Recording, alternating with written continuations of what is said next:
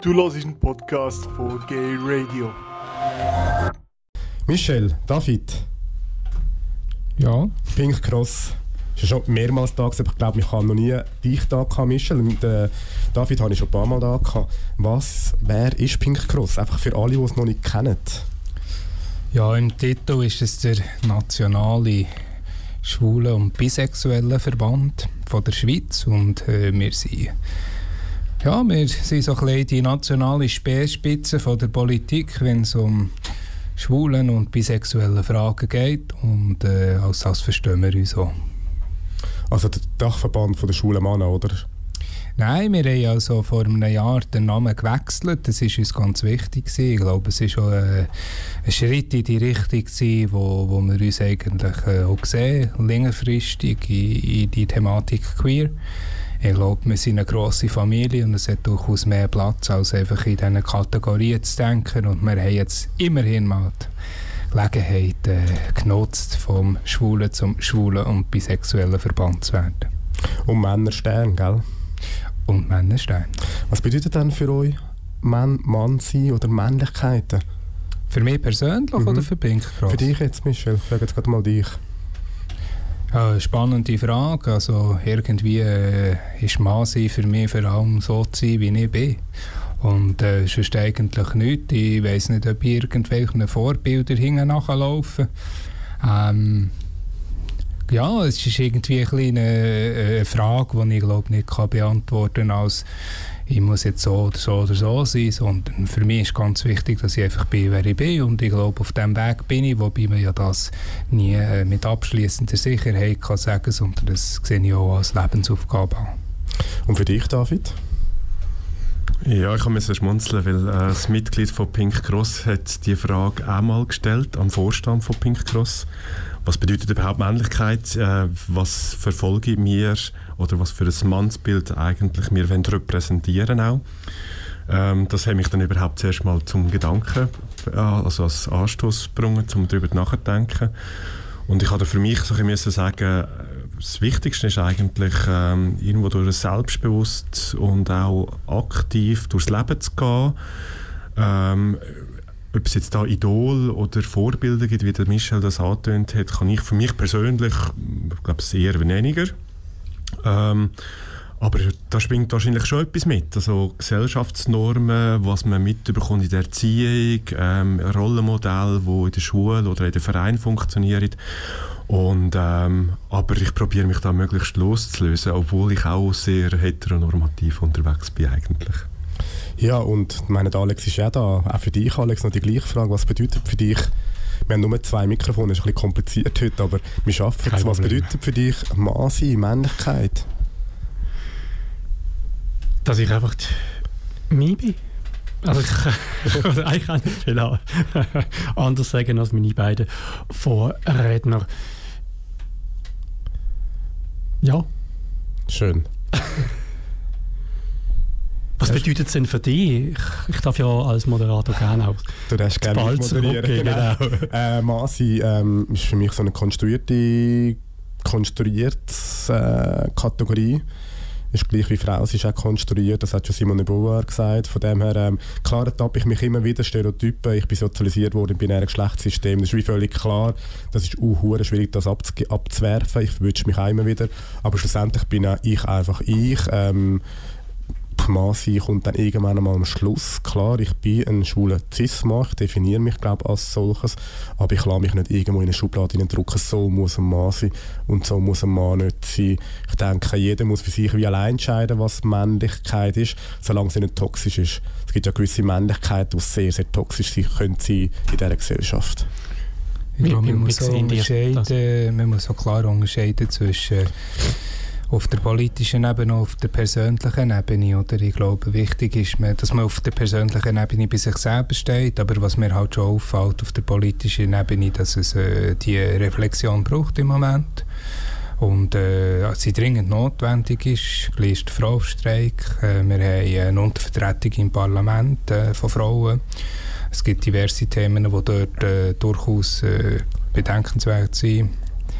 Aber äh, dann ist es auch auf der anderen Seite so, dass wir äh, ja, als Pink Cross so eine Organisation sind, die sich ja, mit Lobbying einsetzt für unsere Rechte. Mhm. Und da merke ich durchaus auch, dass es äh, bisweilen hilft, wenn man gewisse Rollen auch spielt oder wahrnimmt oder kann anteasern. Mhm. Und das ist halt immer so ein Spiel zwischen äh, wie mache ich jetzt das, äh, bin, ich, bin ich mir selber, äh, kann ich das nutzen äh, für eine bessere Schweiz, wie ich das Gefühl habe, dass sie sein sollte, oder für eine offene Schweiz und äh, es ist halt dann immer so ein Abwägen. Was treibt Pink Cross gerade an im Moment? Was stimmt für Geschäfte an?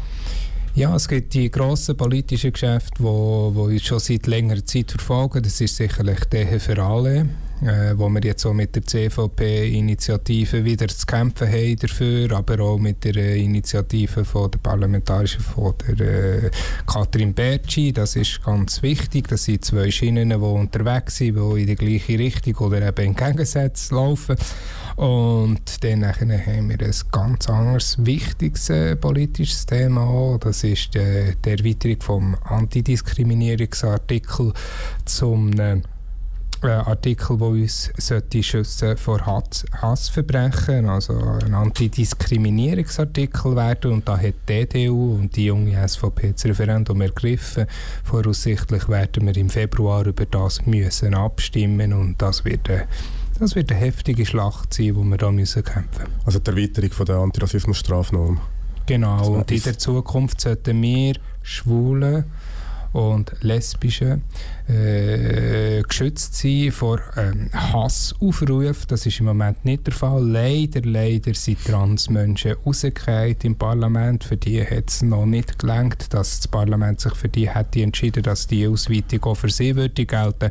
Aber für die Schwulen und für die Lesben sollte es gelten in der Zukunft. Und gegen das ist eben das Referendum ergriffen worden was macht Hassverbrechen mit schwulen Menschen oder mit, überhaupt mit queeren Menschen? Haben die da Erfahrungen? Die kommen ja auch Telefon über, die haben ja irgendwo das Monitoring von Hassverbrechen in der Schweiz. Können da etwas erzählen? Ja, es gibt zwei, zwei verschiedene Felder, die man dort muss anschauen muss. Es gibt äh, die 1 zu 1 Verbrechen, also wir haben von Beleidigungen, wir haben von Gewaltverbrechen, also wirklich physische Gewalt, äh, wo, wo bei uns ähm, eingehen in der Hotline, das ist das eine, aber wir haben auf der anderen und das ist äh, nicht minder wichtig und genau darum ist äh, die Erweiterung von der Antirassismus-Strafnorm zu einer Antidiskriminierungsstrafnorm sehr, sehr wichtig. Es hat etwas Systematisches. Es ist eine Gesellschaft, die es immer noch ermöglicht, dass Leute zu Hass gegen uns aufrufen. Und das gibt wie einen Nährboden von, einer, von, einer, von einem unguten Gefühl, und das ungute Gefühl führt dazu, dass ganz viel Leid entsteht, weil die Leute nicht sein können, wie sie sind. Das ist viel abstrakter. Das ist viel komplexer, als wenn der einfach einen eine Pfust in die Schnur holt oder wenn er, äh, wenn er die beleidigt. Aber es ist nicht weniger schlimm, weil es ist viel breiter es ist, es und es ist viel krasser. strukturelle Gewalt. Es ist eine strukturelle Gewalt und ich glaube, das ist ein ganz wichtiger Schritt gegen das, ist, wenn man, wenn man eben so ein Gesetz hätte. Wir dürfen nicht vergessen, die Suizidalität bei jungen, queeren Menschen ist fünfmal höher als bei heterosexuellen Menschen. Es kommt ja auch nicht irgendwo her, oder?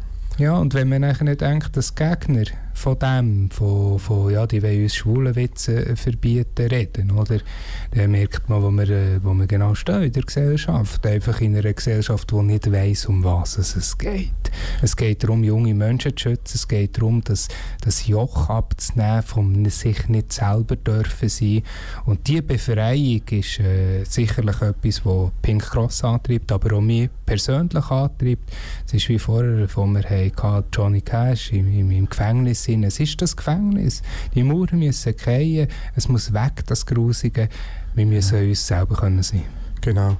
Wie begegnet ihr jetzt gerade diesen religiösen, fundamentalistischen Kreis im Sinne von Zensurgesetz, du mir darf nichts mehr sagen und äh, am Schluss kommst du ins Gefängnis, wenn du einen Schulenwitz machst, ist ja recht im Kohl. Ich merke gerade in meinem, um nicht in meinem Umfeld, aber halt ähm, zum Teil der Bevölkerung, gerade der Bürgerlichen, das verhebt. Die Leute wollen sich nicht äh, das Maul verbieten lassen. Wie begegnet Pink Cross dem? Weil ich habe Angst, dass wir das Referendum verlieren ganz ehrlich. Also es wird eine ganz äh, schwierige Abstimmung geben, weil man genau das muss erklären muss. Also es ist äh, relativ simpel aus meiner Sicht. Oder wenn du sagst, man sollte alle Schwulen verbrennen, dann äh, ist das zukünftig verboten. Das ist heute nicht der Fall. Wenn dann aber würdest einen Witz machen äh, über Schwule, dann ist das überhaupt nicht das Problem. Und ich glaube, das ist, ist der grosse Unterschied. Und dann kommt ja immer wieder das Argument, ja, man kann dann überhaupt gar nichts mehr sagen. Oder? Aber äh, wenn man sich mal vorstellt, äh, ähm, was das genau bedeutet, wenn man, wenn, man, wenn man aus der Bibel zitiert und dann nachher sagt, man sollte alle Schwulen steinigen und was das eben für Gewalt auslöst, dann weiss man noch, dass man hier eine Grenze ziehen kann. Und was ich halt auch immer wieder ein bisschen Mühe habe, das ist vielleicht auch mein Staatsverständnis, es, wird dann nachher, äh, es werden dort nachher noch Richter müssen entscheiden, was ist jetzt der Einzelfall. Und das ist auch richtig.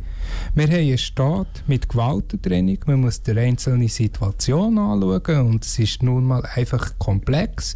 Und folgedessen ist es so absolut richtig, dass man dann nachher das in die äh, Justizhand gibt und ich soll das beurteilen und für das haben wir auch einen Rechtsstaat, wie er vorliegt, aber im Moment fehlt die gesetzliche Grundlage für das.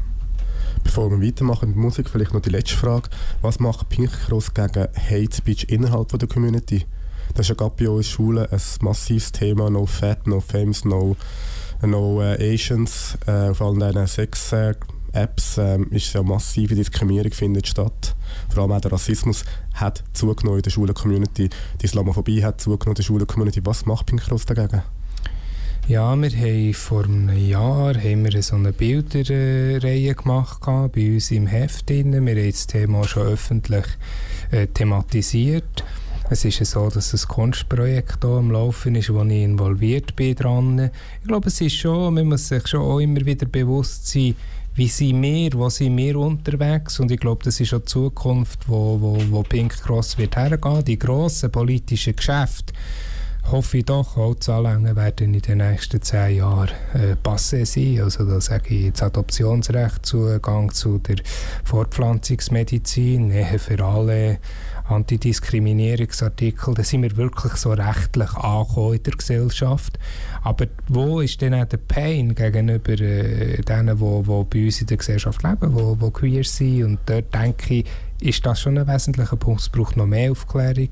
Es ist auch das Körperbild ist ganz mhm. wichtig, mhm. dort spielt. Und ja, am Schluss sind wir natürlich nicht besser, wir LGBTIs, als alle anderen. Aber irgendwie erwarte von uns auch, das ist vielleicht ein kleiner frommer Wunsch, erwarte von uns auch, dass wenn wir schon eine Minderheit sind, die von der Gesellschaft diskriminiert werden, dass wir wenigstens uns auch selber ein bisschen besser reflektieren und an der Nase nehmen. Wir haben es auf dem Radar, im Moment sind die Ressourcen nicht hauptsächlich auf dem, aber auch. Du hast einen Podcast von Gay Radio Kloster. Die ganze Sendung und noch mehr du auf gayradio.lgbt.